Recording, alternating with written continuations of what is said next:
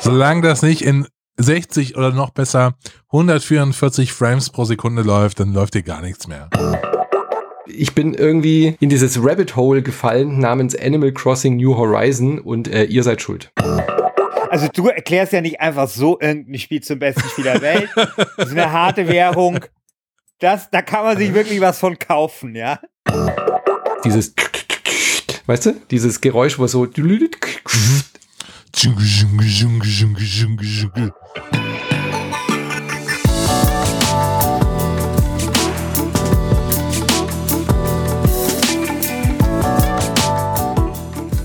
Herzlich willkommen zu einer neuen Folge von Wer hat den Gürtel? Das extreme äh, Double-Tag-Team-Format zwischen Insert 9 und Last Game Standing. Mein Name ist Christian Alt, ich komme von Last Game Standing, äh, genau wie Christian Schiffer. Hallo. Und wir machen das natürlich zusammen mit dem wunderbaren Manuel Fritsch. Einen wunderschönen guten Morgen. Hallo. Und wir suchen hier jeden Monat das beste Spiel.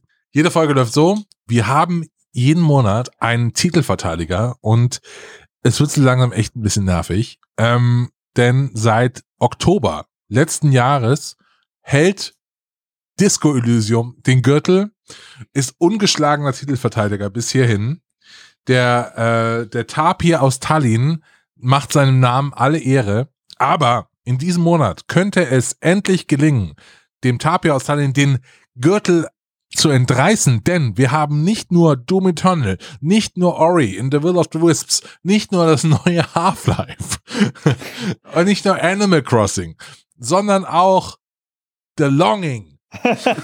Ja, aber Neo 2 nicht zu vergessen. Das ist tatsächlich. Äh, genau. Ja, okay, da weiß ich gar nicht, was. Und, ja, okay, genau. und ich möchte, ich möchte äh, als offizieller Gürtelarchivar bekannt geben, dass äh, Disco Elysium äh, beim letzten Mal den Gürtel denkbar knapp äh, verteidigt hat mit 43 Prozent zu 37 Prozent die Dreams auf sich vereinigen konnte. Und äh, was auch interessant war, Disco Elysium musste sich richtig anstrengen mhm. und nur durch eine Kraftanstrengung in der letzten Woche gelang es dem Tapi aus Tallinn, sich im letzten Moment noch vor Dreams zu schieben. Es gab Momente, wo tatsächlich Dreams auch vorne lag, ja. gell? Also, oder wo es, wo es 40-40 stand mal so. Ja. Und ich muss sagen, also auch wenn ich für Dreams gestimmt habe, ich bin froh, dass es Disco Elysium nochmal geschafft hat, weil ich finde, Disco Elysium muss durch ein würdigeres Spiel entthront werden als Dreams. finde ich. Also ich, ich kann mir das, sorry, das ist halt so wie, wenn Muhammad Ali plötzlich gegen René Weller oder sowas den Gürtel verloren hätte. das das, das finde ja, okay. ich, das macht einfach keinen Sinn. Und äh, diesmal haben wir halt einfach die Situation, dass wirklich ein Joe Frazier oder ein Mike Tyson oder sowas äh, im, im Ring steht. Und äh, ich finde, dieses Mal sind einige würdige Gegner dabei, bei denen ich sage, okay, gegen die darf Disco Elysium auch verlieren. Ja. Ich muss ja auch gestehen, ich habe mein äh, Vote für Dreams äh, auch nur aus Protest abgegeben anfangs und habe dann doch irgendwann eine Gewissensentscheidung getroffen und dann doch für Corruption 2029 gestimmt, was für mich das Spiel war, auch wenn es keine Siegchancen hat. Äh, und ich glaube, dass es einigen so gegangen ist, dass sehr viele für Dreams gestimmt haben, die Dreams wahrscheinlich weder besitzen noch gespielt haben, um einfach diesen Thron zu, ähm, zu stürzen, ja, diesen Thronfolger ja. irgendwie mal äh, ins Wankeln zu bringen zumindest zumindest. Und ich glaube, dass im letzten Moment dann doch wieder die Vernunft gesiegt hat bei den meisten Leuten und ihr, ihr Gewissen.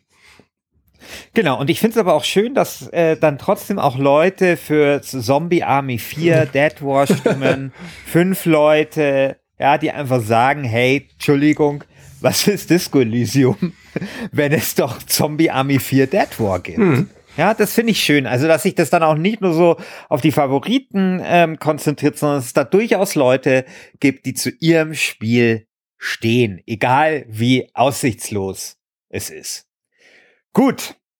Ähm, kommen wir zu den aktuellen Herausforderern. Und äh, da haben wir einen, bei dem man sagen muss, das ist ein echtes Schwergewicht. Ori and the Wild of the Wisps. will, the of, will the, äh, will of the Wisps, man. The Will of Sorry. Nee, äh, The Will of the Wisps. Äh, Manu, Ja. du hast es äh, im Gegensatz zu uns schon spielen können.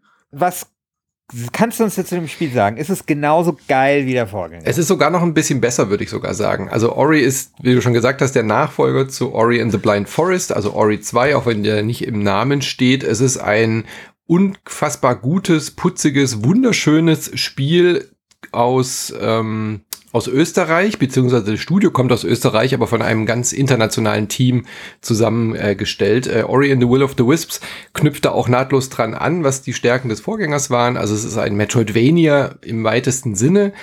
Ähm, hat jetzt ein bisschen mehr noch äh, am Kampfsystem geschraubt. Also man hüpft jetzt nicht nur durch die Gegend und passiv kämpft so ein bisschen, sondern hat ein deutlich ausgewogeneres Kampfsystem, hat sich sehr viel Anleihen genommen an Hollow Knight, was ja auch so ein Fanliebling geworden ist und hat mich ähm, sehr intensiv beschäftigt und wirklich auch begeistert. Also für mich einer der ja, nicht nur besten Spiele des bisherigen Jahres, sondern könnte durchaus auch auf meiner Endjahresliste landen, weil ich einfach auch total begeistert bin von dieser Atmosphäre, von der Musik in diesem Spiel, von der Stimmung. Ähm, man muss schon Metroidvanias mögen, so, sonst wird man da, glaube ich, nicht mit warm, aber es ist ein richtig, richtig gutes Spiel.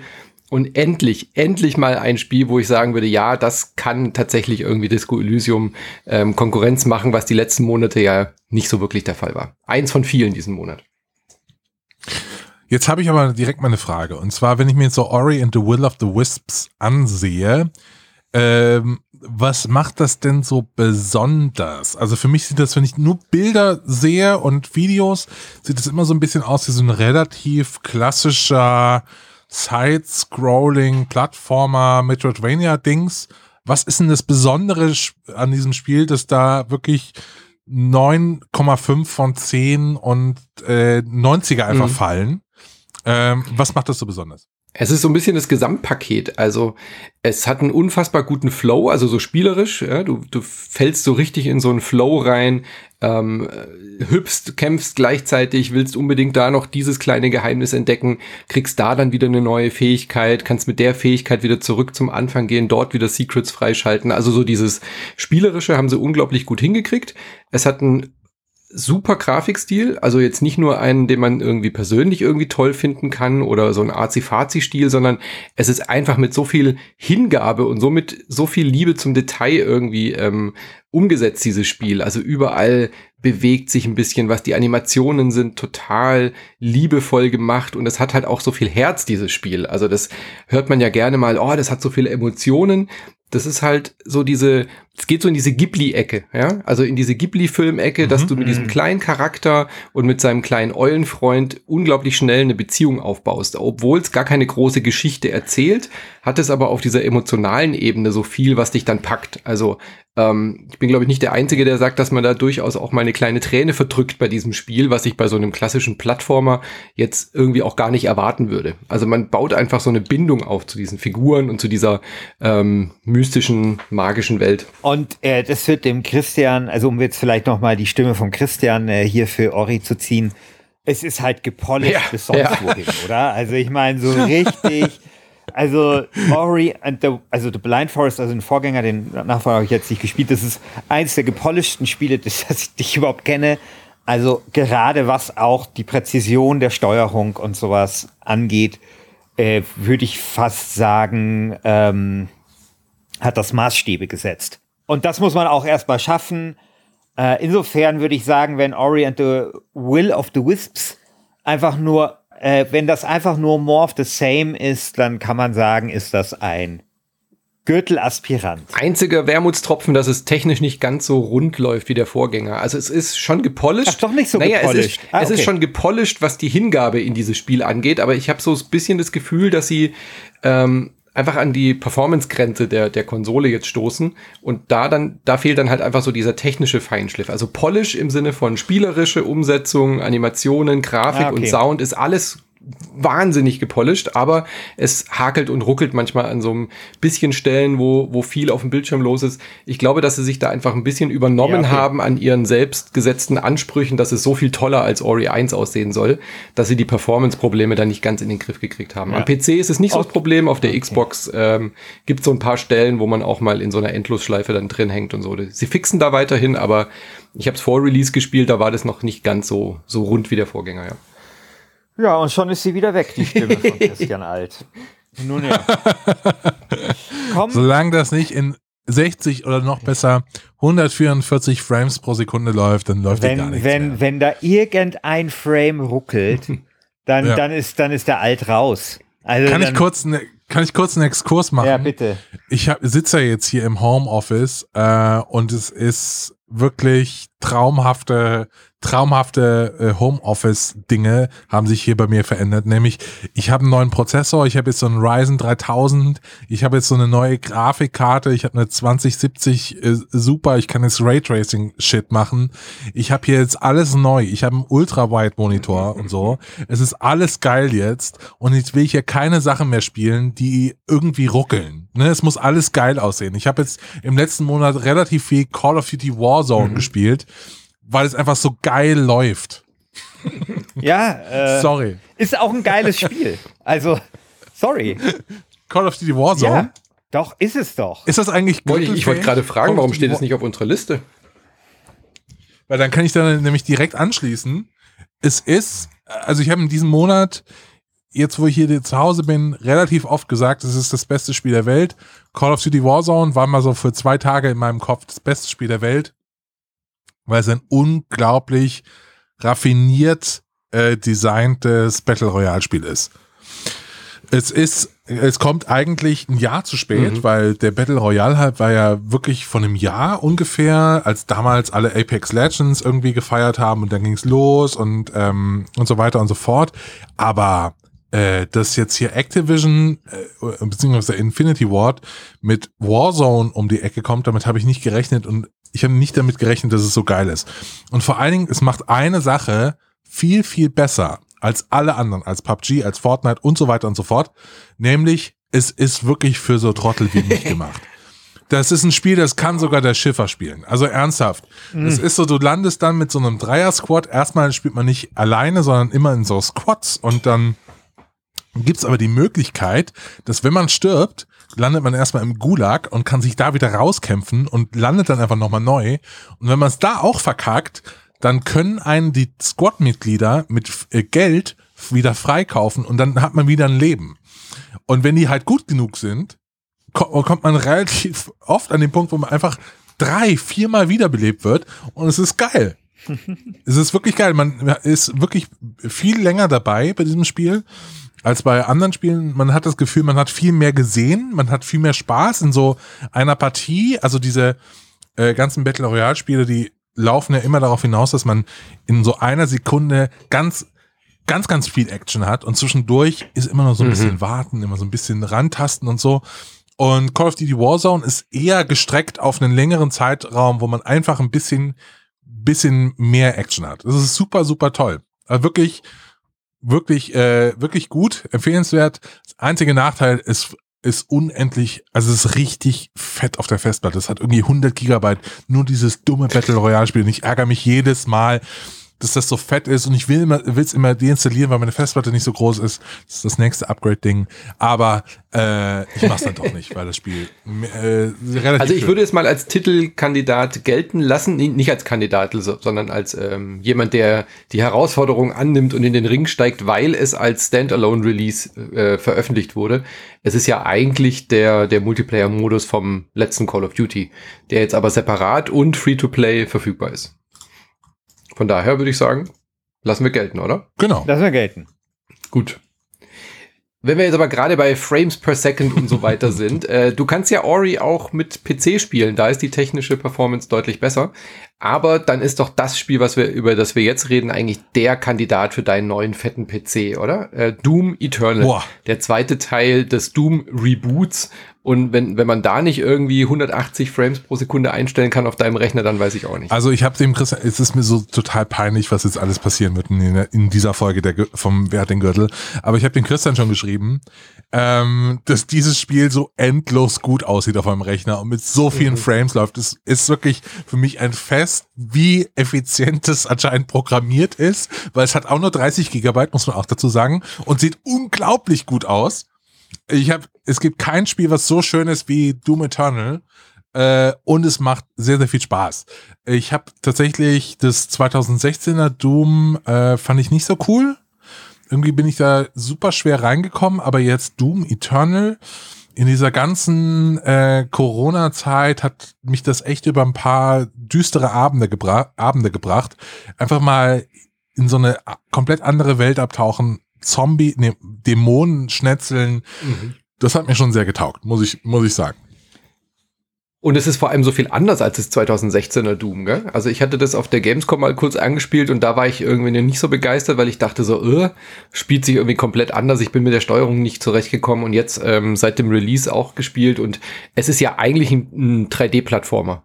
Es ist ja gar nicht mehr so ein richtiger First-Person-Shooter. Das finde ich so interessant, dass sie bei Doom Eternal sich getraut haben, so diesen diesen Flow des Spiels irgendwie, ja, so in mehrere Dimensionen irgendwie zu erweitern, dass man ja ständig sich ähm, irgendwie ganz wild bewegen muss. Also nicht nur irgendwie Side-Strafing, mhm. sondern eben auch jetzt halt irgendwie hinhüpfen, da noch hinspringen, an dieser Wand festhakeln und dann dort drüber springen, in der Luft die Waffen wechseln und so weiter. Also so dieses, dieses äh, Kampfballett fühlt sich bei Doom Eternal noch ganz anders an als bei sonstigen Shootern oder ähnlichen Ballerspielen. Ja, vor allen Dingen, du hast gerade gesagt, die Waffen wechseln, das ist auch neu äh, dass man wirklich aufpassen muss, mit welcher Waffe man auf welchen Gegner schießt.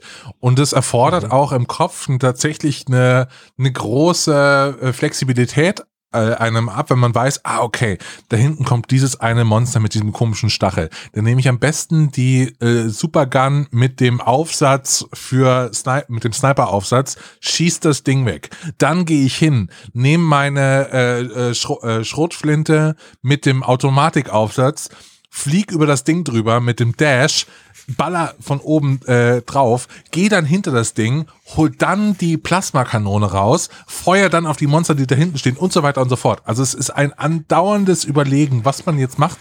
Und man hat dieses, dieses Flow-Erleben, dass ich, dass ich so schätze an, an, an, an so Spielen, hat man relativ schnell, dass man irgendwie in so einen, so einen Moment kommt, wo man einfach nur sich diesem Spiel hingibt und man mhm. sinkt dann komplett da rein und, äh, und äh, versinkt in Doom Eternal und es macht wirklich viel Spaß.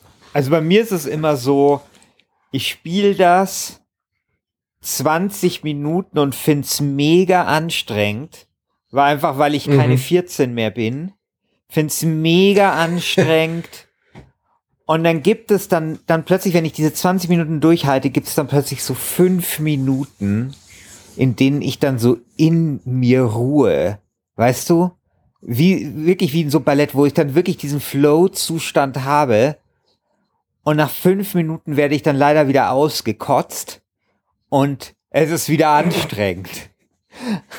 Und das ist es. Ich kann, ich weiß, was du so, meinst. Es ist, es ist wirklich genau, anstrengend. Das, ja, man genau. muss wirklich arbeiten, um in diesen auch, Entspannungszustand auch, es ist auch dort reinzugeraten. Es ist kein Podcast-Spiel, also für mich, ja, weil es ja, einfach ja. so viel Konzentration ähm, abverlangt. Alles das, was ich sage, meine ich jetzt nicht negativ, sondern es ist einfach nur so, dass dieses Spiel, das, was es tut, sehr konsequent tut. Das ist das, was so ein Shooter sein kann, ein relativ reinrassiger Shooter, also, oder, also Ego-Shooter, natürlich ergänzt mit Plattform und so weiter, also diese Bewegung durch den Raum, was ja, finde ich, immer so das entscheidende Designprinzip auch der, der Doom-Serie war, nochmal sowas von Konsequenz auswalzt und äh, einfach total stolz auf seinen Markenkern ist. Und äh, das finde ich schon enorm. Und das einfach mit so einer Konsequenz durchzieht, mit so einer Perfektion. Und ich finde, es ist halt ein Spiel, das muss man mögen. Aber wenn man das mag, dann findet man eigentlich nichts Besseres. So. Ja, also das ist schon enorm. Und ich meine, diese ganze Höllenwelt, die ist halt so geil, also eingefangen vom Design her. Es ist so schön konsequent modernisiert aus dem Urdoom heraus. Sie haben ja diesmal so ein bisschen Lore eingebaut, was ich jetzt zwar nicht gelesen habe, was aber wohl ganz geil sein soll. Ähm, nee, es ist nicht geil. Ja, weil, weil nicht, ja ich fand den Test, keine Ahnung. Sorry, GameStar oder 4Plays. Ähm, dann die Musik, die so richtig pulsiert, also dieses Heavy Metal, äh, also das einfach sowas von drüber alles. Und das ist so, so geil, wenn man halt einfach das Hirn dazu hat. Ja. Ja, oder das Hirn dazu abgibt. Ja, das nachdem, kannst wie du nicht das abgeben. halt es ist ja. kein dummes Spiel. Also es ist, genau. Nee, ich meine jetzt Ach von so, der ja klar, inhaltlichen das schon, Geschichte aber her, es ist, es ist echt kein dummes Spiel und man muss da wirklich, Nee. also es ist wirklich Hirnarbeit. Also, ähm, ja. aber sehr, sehr gut. Man, also man kann äh, It Software dazu wirklich nur gratulieren. Also auch geil, wie einfach Doom in, in dieses Jahr 2020 katapultiert wurde. Echt stark, Mhm. echt stark. Ganz klarer ähm, Kandidat, glaube ich, auch für, für Ja. Fanliebling des Monats. Ja, und Ja. Auch, auch, auch des Jahres. Also das ist auch Ja. sowas, das werden sich viele als viele auf ihre Top Ten des Jahres schreiben.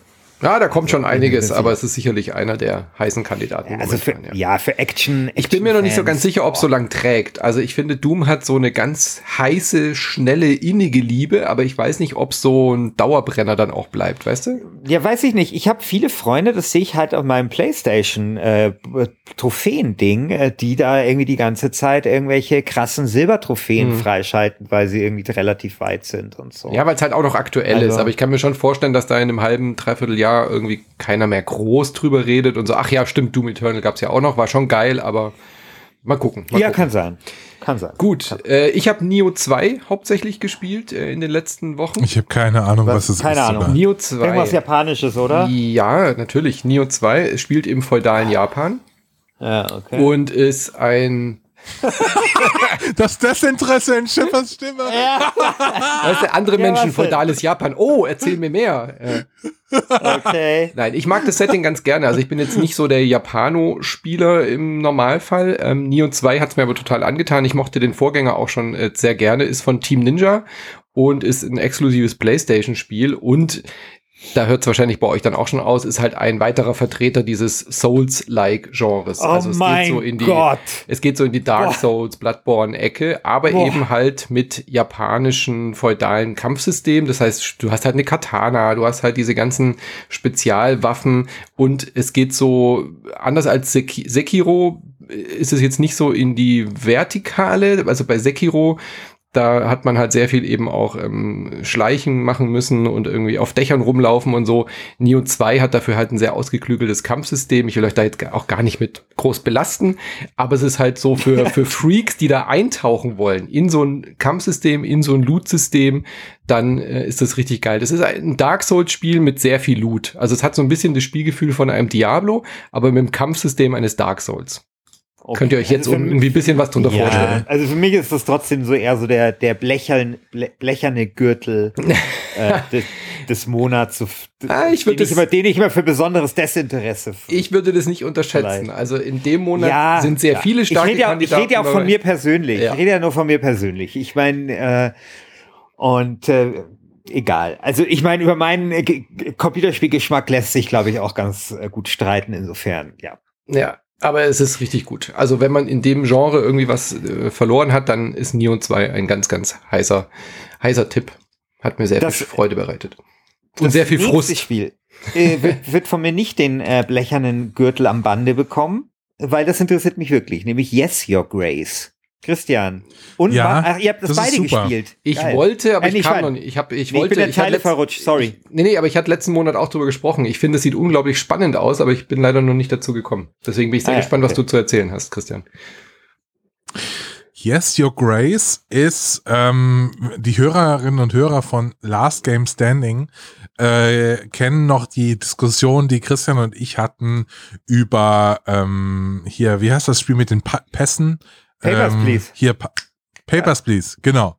Yes, Your Grace ist die Version von Papers, Please, die ich geil finde. Wenn man ist praktisch so ein Herrscher und sitzt da so auf seinem Thron rum und dann kommen irgendwelche Untertanen und wollen, dass man harte Entscheidungen trifft und ähm, man versucht eben sein ähm, in, in so Entscheidungen versucht man sein Königreich dafür darauf vorzubereiten, dass eine große Armee in einem Jahr einmarschieren wird und hier alles platt macht. Und man muss praktisch es hinkriegen, sein Königreich auf den Einmarsch dieser feindlichen Truppen vorzubereiten, ansonsten gehen alle unter. Und man hat dazu auch ein paar schöne strategische Möglichkeiten, denn äh, ich als Herrscher habe drei Töchter und die kann ich verheiraten, zum Beispiel mit anderen. Und dann habe ich die Armeen von denen. Muss aber genau aufpassen, mit wem ich die verheirate. Ich muss genau aufpassen, welche Nebenaufträge ich mache. Man, die, die sind alle miteinander ein bisschen verwoben. Es macht wirklich großen Spaß, dieses, äh, dieses Spiel zu spielen. Es macht großen Spaß, diese Entscheidungen zu treffen. Und ähm, ja, ich bin auch noch nicht ganz durch. Es ist irgendwie so, mein, mein Hirn ist irgendwie in diesem ganzen Monat so ein bisschen, so ein bisschen kap kaputt, so ein bisschen, ich interessiere mich, ich rieche an jeder Blume ein bisschen zu sehr und so, okay, hier ist noch was und ah, ich spiele eine Runde Doom Eternal, ah ne, Yes Your Grace und so und Call of Duty Warzone. Es ist sehr, sehr viel rausgekommen, aber Yes Your Grace habe ich ein oder zwei oder drei Tage relativ intensiv gespielt und es hat mir wirklich großen, großen Spaß gemacht. Also ich werde das auf jeden Fall spielen. Schon allein, weil ich bei Dragon Age 1, äh, ich weiß gar nicht, ob es das in den anderen beiden Teilen auch noch gab, immer am geilsten fand, äh, wenn ich in diesem Thronsaal saß und Leute gekommen sind und ich musste dann was entscheiden. Das fand ich immer super geil und ich hab, wollte immer ein Spiel haben, das sich nur darum dreht. Und jetzt gibt's das. Und ich finde, es ist auch ein Spiel, das so schön zur Corona-Zeit passt, weil das ja nur in diesem Raum spielt, oder? Nee. Nicht? Spielt's nicht. Ah, okay, weil nee. ich dachte, man sitzt quasi im, äh, weil das, das fände ich so eine schöne, ich, ich glaube, das richtige Wort ist Allegorie. So, du sitzt in dem einen Raum und fällst aber Entscheidungen für die, für dein ganzes Reich, quasi. Nee, das Geilste ist tatsächlich in dem Raum zu sitzen. Der Rest des Spiels ist nicht so interessant, weil man kann auch wirklich noch ein ernsthaftes Verhältnis mit seinen Töchtern pflegen und sich auch wirklich ernsthaft für die interessieren. Es war mir dann immer so sehr, sehr egal, was, was die mir zu sagen haben, so welche Sorgen und Nöte jetzt meine imaginären Töchter dort haben. Für mich sind die einfach nur dazu da, verheiratet zu werden. Das ist mir sehr, sehr egal, äh, was die Menschen um mich herum, auch irgendwie meine, mein Feldmarschall, ist mir total egal, was der fühlt. Ich will, dass er für mich in den Krieg zieht, äh, egal. Aber man, man, du hast, du hast aber auch einfach sehr viel Crusader Kings 2 gespielt. Ja, genau, ja. genau, genau. Äh, alles, was nicht wie Crusader Kings 2 ist, äh, das lehne ich komplett ab. Mir ist halt wirklich äh, alles, was in dem Raum spielt, ist aber super interessant, weil man dann wirklich auch haushalten muss mit Vorräten. Ne? Also da kommt jemand und sagt zum Beispiel, äh, ich will hier unten an der Mühle ein, ein kleines Wirtshaus eröffnen, kannst du mir acht Gold geben? Dafür gehören dir dann aber auch Anteile am Wirtshaus. Und manchmal kann es halt sein, dass äh, das wirklich was wird, aber es kann auch sein, dass das einfach ein Betrüger ist und ähm, der ist dann einfach mit deinem Geld unterwegs. Äh, aber wenn es halt was war, dann kommt er ein paar, ein paar Wochen zurück und sagt, hier, sind 20 Gold. Da, danke für die äh, Investition in mein Wirtshaus. Und dann diese Wirtshaus-Quest geht dann irgendwann weiter, dass, dass, dass dann Leute kommen und sagen, hey, die Zeiten sind gerade ein bisschen schwer ähm, bei uns haben sich jetzt so ähm, Prostituierte niedergelassen. Dürfen die eigentlich bei uns sein oder bist du da dagegen? Sonst muss ich nämlich den Laden dicht machen, wenn jetzt keine Prostitution, Prostitution ist. Das sind dann schon relativ nett einfach, ne? Also dieses Worldbuilding über diese äh, Untertanen, die dann zu dir kommen und äh, Dinge von dir wollen, das macht schon sehr, sehr viel Spaß. Sehr gut. Witzigerweise spiele ich gerade so ein ganz ähnliches Spiel als Brettspiel. Das heißt King's Dilemma. Das ist total empfehlenswert, wollte ich nur kurz an der Stelle einwerfen. Also wenn euch sowas interessiert, da spielt man quasi einen königlichen Beirat, also einen, einen königlichen Rat. Jeder hat so ein Haus, so ein bisschen wie bei Game of Thrones. Und dann gibt's immer Karten, die man zieht und da ist ein King's Dilemma drauf. Also eine wichtige Entscheidung, die getroffen werden muss fürs aktuelle Königreich. Gerade so Beispiele wie ähm, das, die, die, die Essensvorräte gehen leer, wir haben da aber auch noch verdorbenes äh, Mais, den wir auch zu Brot verarbeiten könnten. Wollen wir das unserer Bevölkerung zumuten oder nicht? Und dann passieren halt entsprechend Dinge, je nachdem, wie man sich entscheidet. Und man hat dann wie so ein Debattierclub, wo man gemeinsam irgendwie versucht, diese Entscheidungen zu treffen. Und dann ist halt noch so eine Spielmechanik dabei, dass jeder halt so Secret Agendas hat. Der eine will halt, dass das, die Essensvorräte möglichst äh, abgelehnt werden, damit halt die Bevölkerung hungert, weil das halt sein persönliches Ziel ist. Und die anderen wollen eher, dass der König irgendwie abgesetzt wird und so weiter und so fort. Also vom Thema her sehr ähnlich wie das, was ihr gerade beschreibt. Super, klingt toll. Habe ich, hab ich Bock drauf. Was ich fragen wollte bei Yes Your Grace, gibt es da auch einen kapitalistischen Marderbär oder Marderhund, der einem äh, Kredite zu horrenden Preisen anbietet?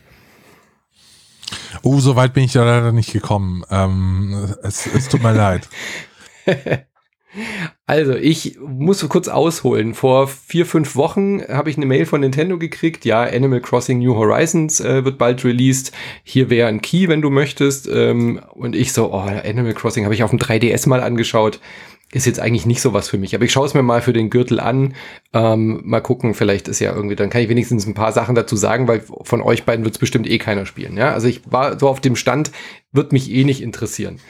Das erste, was ich heute Morgen gemacht habe, beim, nach dem Aufwachen, ist mir die Switch in die Hand zu nehmen und zu gucken, wie hoch die Rübenpreise sind, weil ich äh, gerade spekuliere und für 150.000 Geld in Rüben investiert habe bei täglich wechselnden Rübenpreisen, damit ich endlich das Gemeindezentrum auf meiner Insel bauen kann. Vor dem ersten Kaffee wohlgemerkt. Also ja, ich bin irgendwie in diesen, in dieses Rabbit Hole gefallen namens Animal Crossing New Horizon und äh, ihr seid schuld. Das möchte ich an der Stelle übrigens äh, festhalten. Das, äh, das freut mich sehr. Vielleicht kannst du mich aber auch noch mal an einem Bein in dieses Kaninchen, in den Kaninchenbau mit runterziehen, weil ich habe Animal Crossing jetzt seit letztem mhm. Wochenende. Ähm, aber ich komme wirklich nicht rein. Also alles, was ich bisher gemacht habe, ist eine Angel zu haben und jetzt kann ich immer angeln und sammle irgendwelche Käfer aber nichts passiert. Ich will eine Axt haben, ich will eine Spitzhacke haben, ich will mir ein Haus bauen. Ich weiß nicht, ich weiß nicht, wie das geht. Was muss ich denn jetzt machen? Wann geht das Spiel denn endlich los? Ich fühle mich so lost. Oh mein Gott. Christian. Ja, das, äh, da müssen wir dich, glaube ich, mal an die Hand nehmen. Also ich erkläre mal, Animal Crossing ist ein Lebenssimulator, so im weitesten Sinne im Nintendo-Style. Also stellt euch sowas wie Sims vor, für die Leute, die es jetzt gar nicht kennen. Oder ähm, wie hieß das auf Stardew Valley? Ja, so eine Mischung aus Sims und Stardew Valley mit lustigen, knuffigen Nintendo-Tieren. Tierchen. Man äh, kommt auf diese Insel, man ist so ein Aussteiger, bekommt eben das Versprechen, auf so einer Insel komplett neu anfangen zu können und muss dort wirklich alles selber machen. Wie du schon gesagt hast, man braucht eine Axt, um Bäume zu fällen. Dann äh, pflanzt man sich, was weiß ich, äh, paar Beeren an, fängt dann an, die Beeren oder die Kirschen oder Birnen oder irgendwas zu ernten. Und da ist dann so ein kapitalistischer ähm, Marder, ist es, glaube ich, oder Marderhund, der einem dann immer Kredite gibt. Ja, und für diese Kredite sagt er dann, ja, hier, ich stell dir erstmal ein Haus hin, aber du musst dann halt jetzt für mich arbeiten und 190.000 Münzen abbezahlen. Und dann fängt man halt an zu arbeiten. Und so nach und nach entwickelt sich diese Insel immer weiter. Und das Besondere an Animal Crossing ist, dass es ein Echtzeitspiel ist. Also der, die Sachen, die länger dauern, wie bei so einem Mobile Game, die brauchen dann auch einfach immer einen ganzen Tag. Ja, oder bestimmte Händler, bestimmte Personen, bestimmte Fische, bestimmte Tierarten kommen immer nur zu einer bestimmten, ähm, zu einem bestimmten Zeitpunkt. Also es gibt jetzt zum Beispiel, jetzt ist ja der April, äh, bestimmte Fischsorten gibt's nicht mehr. Im, Im März war die letzte Chance, bestimmte Fische zu angeln, die man dann dem Museum stiften kann und so weiter und so fort. Also es gibt vier Jahreszeiten, es gibt verschiedene Events, die dann stattfinden. Jetzt ist gerade ein Osterevent. Und das ist, glaube ich, der, der Reiz an Animal Crossing, dass man jeden Tag dort ein bisschen was zu tun hat, bisschen was sich umschauen kann, aber das Spiel dir selber nicht so diesen Druck aufbaut. Also es ist kein klassisches Gameplay. Kein, es gibt diesen klassischen Gameplay-Loop nicht, außer verschöner die Insel und äh, versuch gewisse Dinge zu erreichen, indem du Ressourcen hast, ein bisschen craftest, aber du musst es nicht so irgendwie in einem bestimmten Rhythmus machen, sondern kannst dir komplett dein eigenes Tempo geben.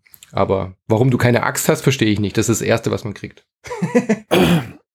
Ja, also ich muss sagen, ich finde es, äh, also ich habe es nicht gespielt, aber ich äh, gespielt, aber ich finde ähm, Animal Crossing eh wahnsinnig langweilig. Mhm. Also wirklich, ich spiele lieber äh, Neo. Überraschung. Ja, äh, als Animal Crossing und ich weiß, da werden mich jetzt halt alle irgendwie hassen dafür, aber ich, weißt du, dann hat halt Animal Crossing wieder ein Metascore von 91, das neue. Mhm was, was mehr ist als Doom, was mehr ist als Ori and the Will of the Wisps und ich find's halt so albern. Sorry. Übrigens dann nur ein User-Score von 5,4, warum auch immer. Gibt's wahrscheinlich wieder irgend, irgendeinen Scheiß, der, der Leute aufbringt und so. Aber das ist, wenn das nicht von Nintendo wäre, dann wäre das halt irgendein normales Spiel ohne unter ferner. Ja, aber Stardew Valley war doch auch ein Erfolg und war nicht von Nintendo. Meine Meinung. Ja, ich weiß schon, was du meinst. Es ist halt ein sehr polarisierendes Spiel. Also entweder man liebt es halt heiß und innig oder man kann wirklich überhaupt nichts damit anfangen. Und da dazwischen gibt's eigentlich wenig. Ähm, du musst dich halt voll drauf einlassen und einfach Bock haben, dieses, dieses Zeug zu craften und zu machen, um den, den, den Nutzen daraus zu haben, da halt deine persönliche, dein Wohnzimmer zu gestalten. Ich meine, Sims hat ja auch kein klassisches Gameplay. Wenn man, wenn man da keinen Bock drauf hat, irgendwie sich selbst da diese Geschichten zu erleben oder die Leute zu, zu vermählen und Jobs zu kriegen, dann macht es ja auch wenig, was ein Spiel normalerweise ausmacht. Also das geht genau in diese Ecke. Ja, aber da finde ich Sims schon auch ein bisschen geiler. Aber es ist, weil wir es ja jetzt hier gerade in dieser Corona-Zeit haben. Ich finde, Animal Crossing hat auch das, was Doom hat. Deswegen passen die zwei Spiele auch in diesem Monat so perfekt in diese Liste, weil wenn du dich mal so verlierst in diesem Animal Crossing, gerade in der heimischen Quarantäne, dann ist es halt einfach wunderbar. Es ist so idyllisch, dieses Spiel, und du hast kein Game Over äh, Screen in diesem Spiel. Ja, du kannst nicht scheitern in Animal Crossing. Alles, was du machst, selbst wenn du eine Dose oder einen alten, eine alte Schuhsohle aus dem Fluss angelst, wirst du dafür belohnt. Weißt du? Also es hat so dieses, ähm, dieses Gefühl, da kann mir nichts passieren, die Welt ist in Ordnung und ich kann alles irgendwie bestimmen und lenken. Und das tut in der, in der Zeit gerade ganz gut. Also ähnlich wie Doom Eternal, nur auf einer anderen Ebene. Okay, dann spiele ich trotzdem lieber Doom Eternal. Ja. aber äh, leuchtet mir trotzdem, deine Argumentation leuchtet mir aber ein. Wenn wir gerade bei High-End-PCs äh, waren, äh, Christian Alt, warum spielst du dann nicht Half-Life Alyx? Ich mühe mich hier ab, dieses Spiel zu spielen. Seit Jahrzehnten fast schon fieber ich auf ein neues Half-Life hin. Jetzt kommt Half-Life Alyx. Ich habe das ich habe das VR-Headset dafür.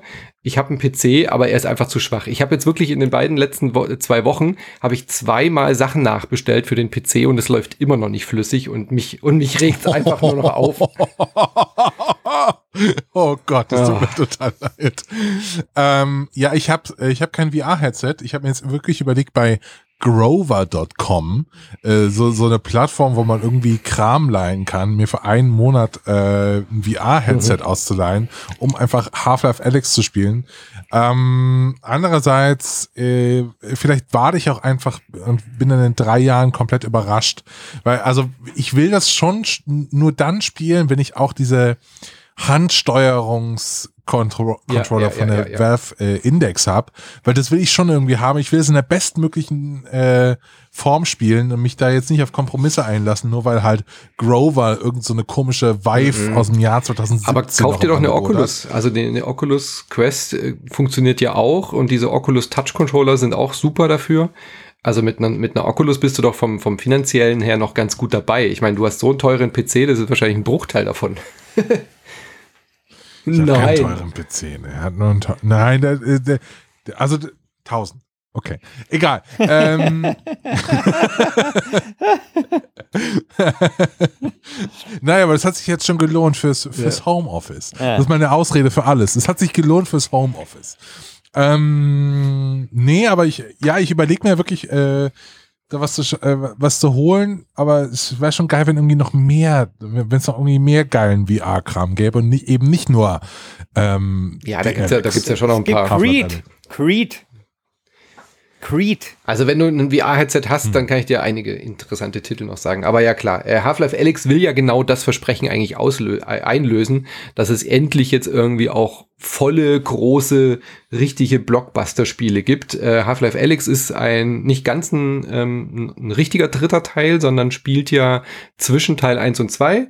Man spielt die Alyx, die man ja auch schon aus Half-Life 2, war die bei 1 auch dabei? Ich glaube schon, gell? Bei Half-Life 2 nee. haben wir die kennengelernt, mhm. oder? Bei den Episoden, ja. Ja, ja ähm, genau. Deren Geschichte, man, man spielt sie als Protagonistin, ähm, eben nicht Gordon Freeman und exklusiv für VR und noch dazu exklusiv für PC VR. Also gibt's jetzt auch nicht für, für PlayStation äh, PSVR. Läuft aber auf allen, also läuft jetzt nicht nur auf der Index, sondern ähm, auch auf der Oculus oder auf Windows-Headsets und so weiter und so fort. Und es ist so dermaßen hardwarehungrig, das ist wirklich eine Unverschämtheit, aber es ist halt wieder typisch Valve, da wieder so ein High-End-Ding rauszurotzen. Aber wenn man es einigermaßen hinkriegt, seinen PC dafür zu optimieren und aufzurüsten, ist es ein unfassbares Erlebnis. Also allein schon wieder dieses Geräusch, wenn man äh, an diesen Heilungsstationen ist, dieses Weißt du? Dieses Geräusch, wo so. Und dann dieses Geräusch. Oh, also ich habe so Gänsehaut gekriegt, als ich in Half-Life Alyx war und das erste Mal wieder so diese bekannten typischen Half-Life-Geräusche hatte.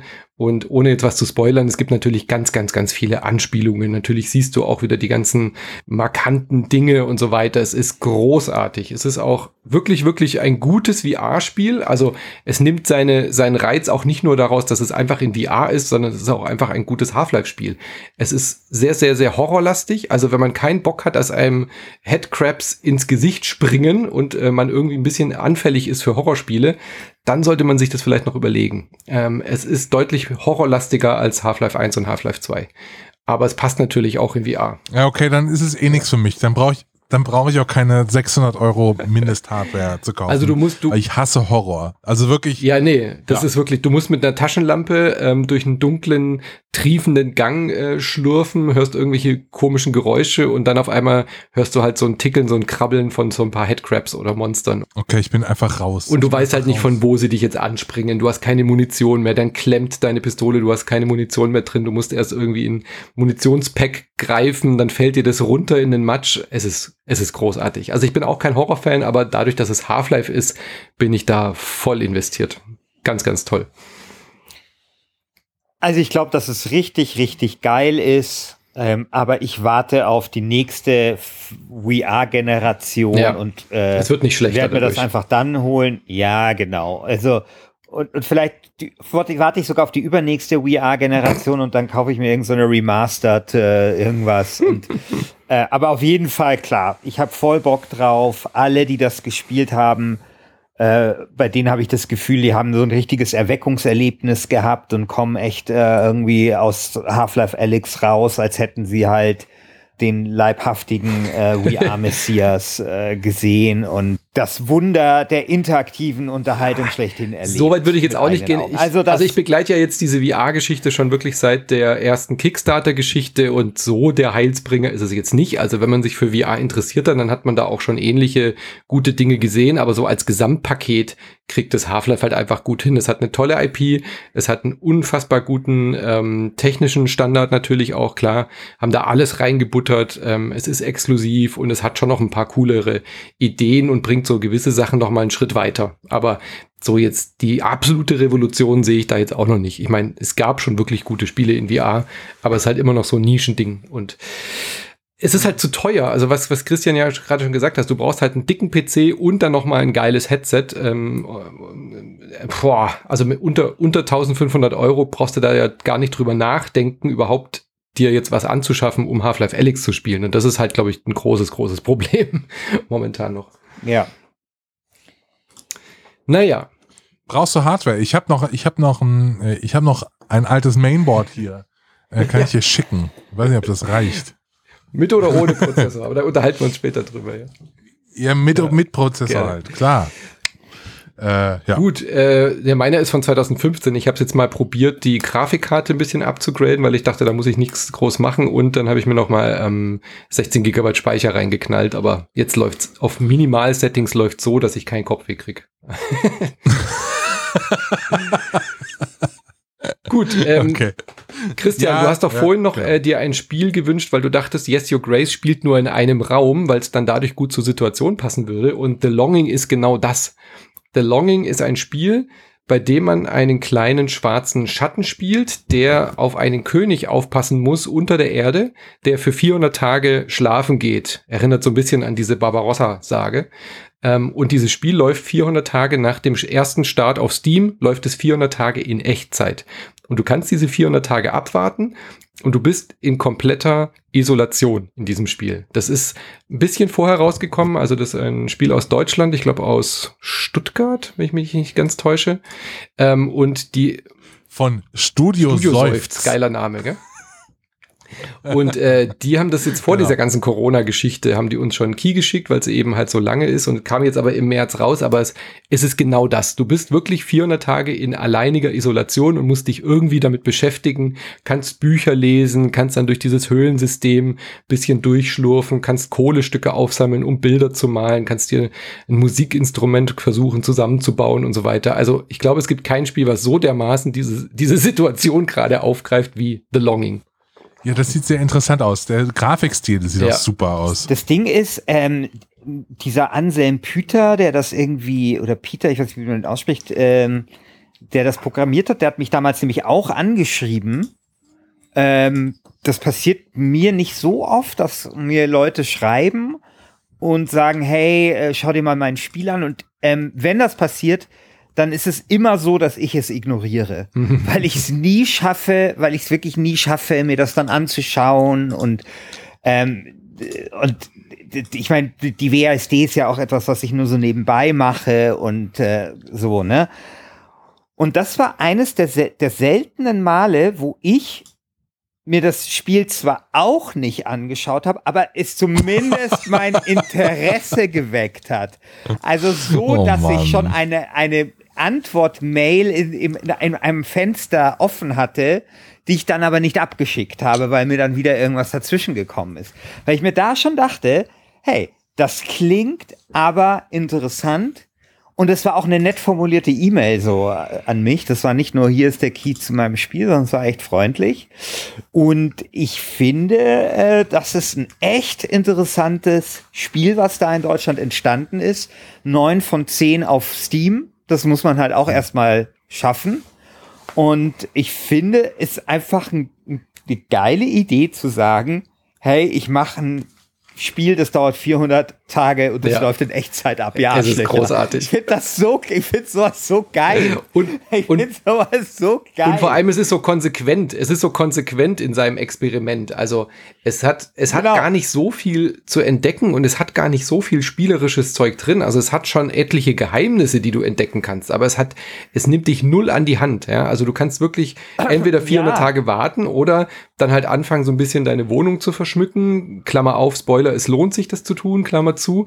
Ähm, aber es ist so faszinierend, weil du kannst dieses Spiel auch nicht beschleunigen. Allein wenn du irgendwo hinlaufen willst, dauert es ewig. Also das ist auch ein Spiel, was sich ja. besonders gut fürs Homeoffice anbietet. Ich habe das beim Podcast schneiden immer nebenher offen gehabt. Ja, ich habe das Spiel genau. so auf den linken Monitor gezogen, habe dann gesagt, okay, lauf doch mal da darüber und dann hat es halt wirklich einfach eine Viertelstunde gedauert, bis der an dieser Stelle angekommen ist und dann ah, zwischendurch irgendwie, ach guck mal, hier ist noch ein Stückchen Kohle und dann lässt du das einfach so nebenher den ganzen Tag laufen und machst so ein bisschen was, so ein bisschen wie so ein Idle Game, aber ohne diesen Druck, den so Idle Games immer aufbauen, ja, ohne dieses Klick, Klick, Klick, Klick, Klick, sondern wirklich ein ganz entspanntes, ruhiges, äh, mystisches Spiel und trotzdem steckt irgendwie viel dahinter. Schon witzig.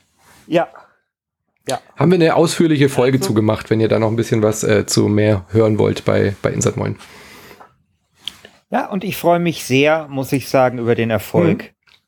Äh, also zumindest gefühlten Erfolg dieses Spiels. Ich weiß jetzt nicht, ob es ein tatsächlicher Erfolg ist, aber ich merke, dass darüber gesprochen wird und dafür, dass das in einem kleinen Team entstanden ist, glaube ich, ist das äh, durchaus ein, eine, ein beachtenswerter ja. Erfolg, der da geschaffen wurde. Und allein, für, allein schon für Studios Seufz, finde ich, äh, hat es ein paar Stimmen genau. verdient. Ja. Studio Seufz aus äh, Stuttgart, Voll. große Props. Und mal, wenn ihr mir eine E-Mail schreibt, äh, dann, dann äh, werde ich auch antworten. Ja, gut. Dann haben wir es, glaube ich, geschafft, oder? Das war eine tolle Liste. Dann würde ich doch mal zum Abmoderation bitten, Herr Alt. Moment. Nein. Moment. Moment. Diese, diese, diese Folge Gürtel ist noch nicht vorbei. Was? Wenn der, bis der Gong ertönt ist. Was ist denn jetzt los? Und zwar, und zwar schicke ich jetzt, weil ich diesem Spiel das Kampfgewicht hiermit Kraft meines Amtes attestiere. Mount and Blade 2 in den Ring. Sehr gut. Ja. Sehr gut. Dazu, ja, trotz seines Early Access Status. Ich muss ja dazu sagen, vielleicht entspringt diese Handlung der Tatsache, dass ich etwas überkompensieren muss, weil ich ja Mount and Blade nicht bei unserer Staffel Bestes Spiel des Jahrzehnts nominiert habe, was ja an mir nagt seitdem. Und vielleicht muss ich das überkompensieren, und schicke deswegen Mountain Blade 2 zu früh auf die Matte. Auf der anderen Seite, auf der anderen Seite, Christian und ich, wir haben es gespielt. Und ich finde, es ist genau wie Mountain Blade 1. Mountain Blade 1 gibt es seit 100, 1987 ungefähr. Und so lange hat Mountain Blade 1 eigentlich auch das Kampfgewicht. Und deswegen hat natürlich auch Mountain Blade 2 im Early Access das Kampfgewicht. Ganz eindeutig. Ich will das im Ring äh, sehen und ich will, dass Mountain Blade 2 richtig schöne Arschtritte äh, verteilt an Doom, an Orient the Will of Wisps, an Yes Your Grace und Sorry, liebes Studio Seufz, auch an The Longing. Das ist ein gutes Spiel. Es handelt sich hierbei möglicherweise um nicht nur einen würdigen Gürtelträger, sondern auch um das beste Spiel der Welt. Oder Herr Alt? Also, ich habe gestern Abend angefangen, Mountain Blade 2 zu spielen. Ich habe bisher noch kein einziges Mountain Blade gespielt. Ähm, Was so ich, ich relativ, relativ, relativ unbeleckt immer. Und ich dachte, okay, gebe ich mal diesem kleinen Outsider-Spiel, wie so Outsider-Kunst, einfach mal eine Chance, schauen wir das mal an. Und nach einer halben Stunde war ich fest davon überzeugt, dass das das beste Spiel der Welt ist. Ich habe gestern Nacht. Und das ist eine harte Währung bei dir, muss man sagen. Also ja, du erklärst ja nicht einfach so irgendein Spiel zum besten Spiel der Welt. Das ist eine harte Währung. Das, da kann man sich wirklich was von kaufen, ja. Ich habe gestern Nacht bis halb drei Mountain Blade gespielt. Ich habe, meine Freundin kam irgendwann so um halb halb elf äh, in, in mein Büro und meinte so, sag mal, kommst du eigentlich gleich im Bett? Und ich so, nein. Normalerweise drücke ich mich dann immer um eine klare Aussage und sage, ja, ich komme gleich, ja, klar. Ich habe einfach ganz klar gesagt, nein, ich komme nicht. Ich werde jetzt noch mehrere Stunden dieses Spiel spielen. Es ist das beste Spiel Hast der Welt. Hast du schon ein Lehn? So. Nein, ich habe noch kein Lehn. Dann warte mal ab, wenn du das erste Lehn bekommst. Das ist alles so geil einfach. Also, ich kann nicht in Worte fassen, wie sehr ich Mountain Blade liebe. Aber Christian, vielleicht magst du mal in Worte fassen, was es denn überhaupt für eine Art von Spiel ist. Was, du hast noch nie Mountain Blade gespielt? Ja, doch, aber ich frage ja stellvertretend so, für die Zuhörer. Okay. Also Mountain Blade ist, äh, Gott, was ist das eigentlich? Das ist eigentlich ein Spiel so ein bisschen wie Pirates oder sowas. Ist so ein, also nur halt in so Mittelalter-Szenario. Äh, du fängst irgendwo an, du kannst handeln, du, du, du kannst äh, Banditen überfallen, ähm, du kannst dich dann einem Reich anschließen, kannst heiraten, du wirst dann vielleicht von deinem Reich das, das erste Mal an die Fahnen, äh, zu den Fahnen gerufen, beweist dich im Krieg, dann kriegst du ein Lehen und kannst es dann bis zum König schaffen. Und das alles reibungslos, ohne größere Brüche, mit einer unglaublichen Freiheit, die dieses Spiel dir bietet. Ähm, und dazu, und das ist dann noch so, so Ice on the Cake, einfach eine Tonne Ice on the, on the Cake, äh, mit einem super Kampfsystem was sich ähm, realistisch und motivierend anfühlt. Du wirst super gut belohnt durch dieses Spiel. Das Spiel ist irgendwann, das war eins der, er also das, das ist damals auch rausgekommen in dieser ersten Welle an Indie-Spielen, so um das Jahr, weiß nicht, wann ist das erst rausgekommen, 2008 oder sowas würde ich jetzt mal vermuten. Das hat damals ein Türke gemacht mit seiner Ehefrau. Und die haben halt einfach ein Spiel gemacht, das zwar scheiße aussah, aber wo alles andere sowas von gestimmt hat. Das hat bei mir dazu geführt, ich habe mir alle tausend Millionen Mods runtergeladen, ich habe da 400 Stunden rein investiert, ich habe mir Mountain Blade Warband dann noch gekauft. Ich habe mir, also übrigens im Multiplayer auch noch geil, also das Spiel kann einfach alles. Ich habe mir Fire and Sword, Sword, Sword, äh, Schwert, Feuer und Schwert gekauft. Ich war, ich war, ich war zwei Wochen im Urlaub und ich habe mir meine Playstation mitgenommen, mitgenommen und es gab dann, es, da war dann gerade die Playstation-Version erschienen, die hat einen Metascore von, oder die hat, glaube ich, von 4Players 40 bekommen, weil sie so scheiße ist. Und ich wollte im Urlaub nicht auf Mountain Blade verzichten, habe mir deswegen extra nochmal Mountain Blade gekauft für die Playstation, obwohl es nur 40 hat, damit ich das auf meine Playstation laden kann und die Playstation mit in den Urlaub nehmen kann, um im Urlaub Mountain Blade spielen zu können. Und ich habe das nicht bereut. Sogar die Version, die nur 40 von der 4Players bekommt, ist immer noch so geil, äh, dass man das immer noch im Urlaub oder dass man das immer noch spielen kann. Also das ist das ist halt Mountain Blade und das ist der zweite Teil, an dem sie äh, acht Jahre, also 2012 glaube ich, haben sie damit oder wurde es angekündigt, 2013 haben sie mit den Arbeiten äh, begonnen. Ich weiß nicht genau, was sie in diesen sieben Jahren gemacht haben, außer die Grafik noch geiler zu machen. Auf der anderen Seite, hey, sie haben nur die Grafik geil gemacht. Scheiß drauf, weil es ist und bleibt einfach ein unglaublich geiles Spiel. Und es gibt ein paar coolere Menüs jetzt. Ähm, und vielleicht, ich meine, soweit habe ich jetzt noch nicht reingespielt, weil ich glaube, die große Stärke, so wurde mir das auch mal, als ich eine Präsentation äh, auf der Gamescom mir angeschaut habe, alleine, weil sich niemand für diesen zweiten Teil äh, damals interessiert hat. ähm, wie man mir das, man hat mir erklärt damals, ähm, dass man vor allem auch daran feilt, und das finde ich eigentlich auch ganz gut, dass man viel, viel mehr Leute in so einer Schlacht anzeigen kann. Weil die Schlachten in Mountain Blade waren halt immer so, quasi da, das konnte irgendwie, weiß nicht, 60 Leute oder sowas oder 100 Leute anzeigen und danach wurden die dann quasi immer wieder neue nachgeschoben. Ja, so. Aber sozusagen in, in derselben Schlacht war halt immer so dieselbe Anzahl von Leuten, bis halt die eine oder die andere Gruppe eben niemanden mehr auf dem Schlachtfeld hatte. Und das soll jetzt, glaube ich, ein bisschen anders werden. Also zumindest soll die ab, die Zahl der, der Personen, die in diesen Schlachten sind, erhöht werden. Und das trägt sehr viel zur Atmosphäre, glaube ich, schon bei, weil so, das hat halt dieses Mountain Blade halt so toll gemacht, so dieses Gefühl, du bist wirklich Teil von so einer Schlacht, ja. So richtig, von so einer richtigen Schlacht. Und, äh, und dann natürlich die Taktik. Also auch damals, als ich die Präsentation hatte, das, das äh, habe ich zwar jetzt noch nicht gecheckt im zweiten, wie das genau läuft, aber so Sachen wie, hey, äh, du kannst äh, die irgendwie da hervorlocken und denen dann in die Flanke fallen, also so ein bisschen ähm, Total War-mäßig, soll, glaube ich, auch möglich sein. Äh, konnte ich jetzt aber noch nicht verifizieren.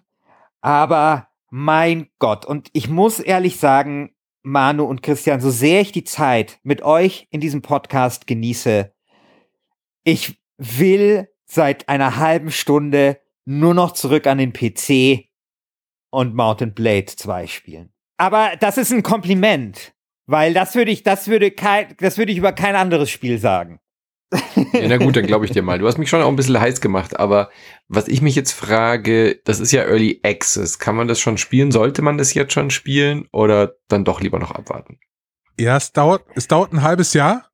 Äh, was man sagen muss, es gab letzte Nacht einen Hotfix, der hat schon ein paar Probleme behoben. Äh, es war, ich hatte auch gestern schon ein paar Abstürze tatsächlich. Ich hoffe, das ist jetzt behoben. Also, was ich gelesen habe, ist, dass es schon wesentlich besser sein soll. Ähm, aber klar, ähm, das ist noch nicht perfekt, aber ich glaube, man sollte das jetzt schon spielen. Ganz ehrlich. Es ist schon, da ist schon so viel richtig. Jetzt schon. Ähm, mach du noch da deine Rüben und so, verkauf deine Rüben und dann spiel halt mal Mount and Blade und wir treffen uns dann auf dem Schlachtfeld der Ehre in Mountain Blade 2. Vor allem, also du Christian, du weißt, du hast mich ja gefragt, wirst du spielen und ich habe gesagt nein, weil ich spiele ja grundsätzlich keine Spiele im Early Access und ich hatte eigentlich gesagt, erst recht das nicht, weil ich will mir das nicht kaputt machen. Ich verehre Mountain Blade so sehr, dass ich das quasi nicht ertragen könnte, wenn da quasi Dinge nicht fertig sind oder nicht gut sind und ich es mir damit verderbe. Und dann konnte ich aber gestern nicht nachgeben und hab's gespielt und es ist möglich, das zu spielen und es macht Spaß. Es ist Mountain Blade leck mich am Arsch, wird jetzt die Corona-Zeit geil. So. Gut, also bleibt euch da draußen zu den Urnen zu strömen und darüber zu befinden, wer der Gürtelträger wird. Ob das der Tapir aus Tallinn verteidigt oder der türkische Trutan äh, vielleicht äh, den äh, Tapir aus Tallinn äh, vom äh, Gürtelthron stößt. Ja, oder irgendwas anderes. Das müssen wir uns noch alles überlegen, wie die, wie die ganzen Herausforderer heißen. Genau. Das äh, tut ihr bitte und äh, ansonsten bleibt mir nur noch mich zu verabschieden. Bis dann. Genau. Bis dann. Tschüss. Ciao. Tschüss.